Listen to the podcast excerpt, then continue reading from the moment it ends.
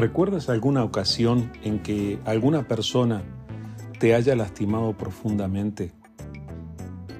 Yo creo que todos nosotros hemos pasado situaciones en las que a veces la injusticia actuó en nuestra contra y hay personas que tal vez nos hicieron alguna promesa que no cumplieron, tal vez mintieron con respecto a nosotros, o sea, hemos pasado por experiencias difíciles y muchas veces es simplemente porque estamos rodeados de seres humanos como nosotros que muchas veces se dejan dominar por su propio egoísmo y toman decisiones injustas. Nosotros mismos también lo hemos hecho.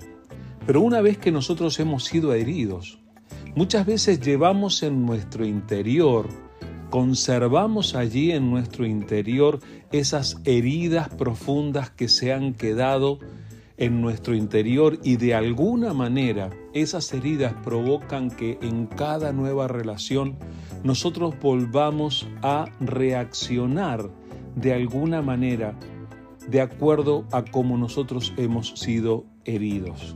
Necesitamos sanar. Dios quiere que sanemos.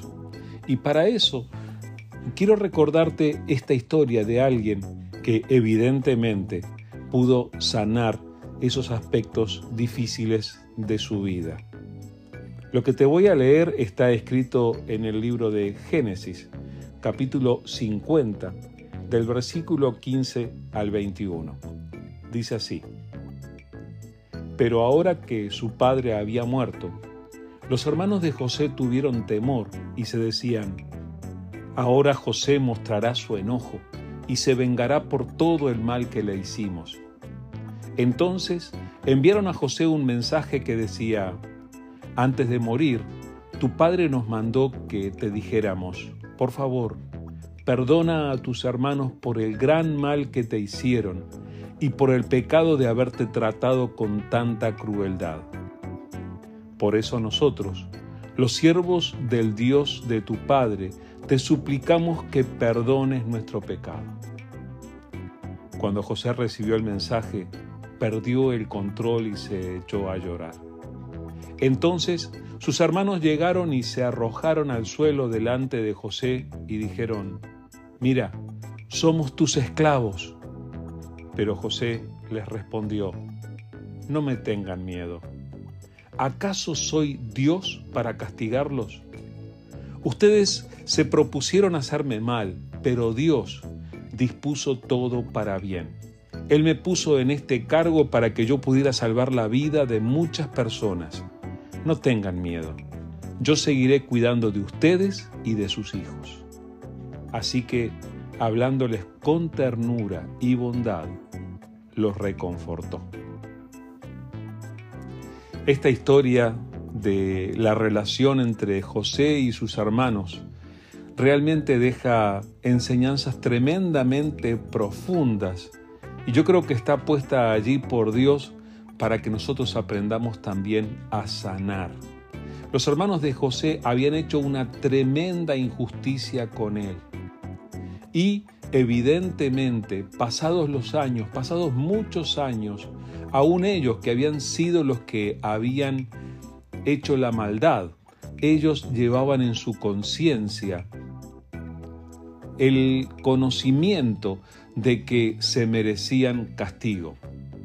Ahora, cuando había sucedido que el padre de todos ellos falleció, ellos pensaron, ahora que falleció papá, nuestro hermano va a tomar venganza contra nosotros, ahora se va a, a desquitar por todo lo que nosotros le hicimos mal.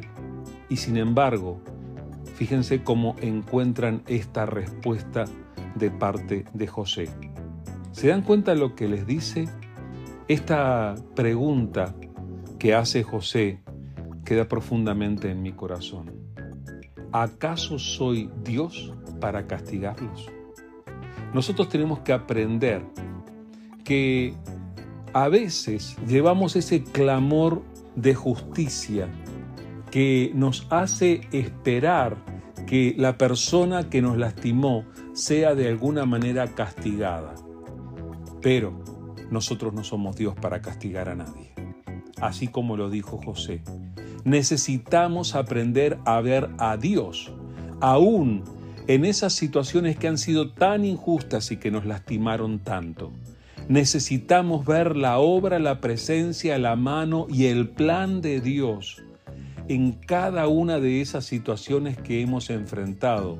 Si nosotros caminamos con Jesús, si nos hemos tomado de su mano, vamos a aprender a ver que Dios ha estado obrando en cada situación de nuestras vidas. Ha sido Dios quien dispuso todo esto para bien, dijo José. Mira tu vida, mira hacia atrás, mira lo que ha pasado y observa cómo también en tu vida Dios ha dispuesto para bien incluso aquellas situaciones que podían hacerte daño. Así que busca a Dios, deja que Él te sana, que, que Él sane tu corazón y agradece lo que Él está haciendo en tu vida.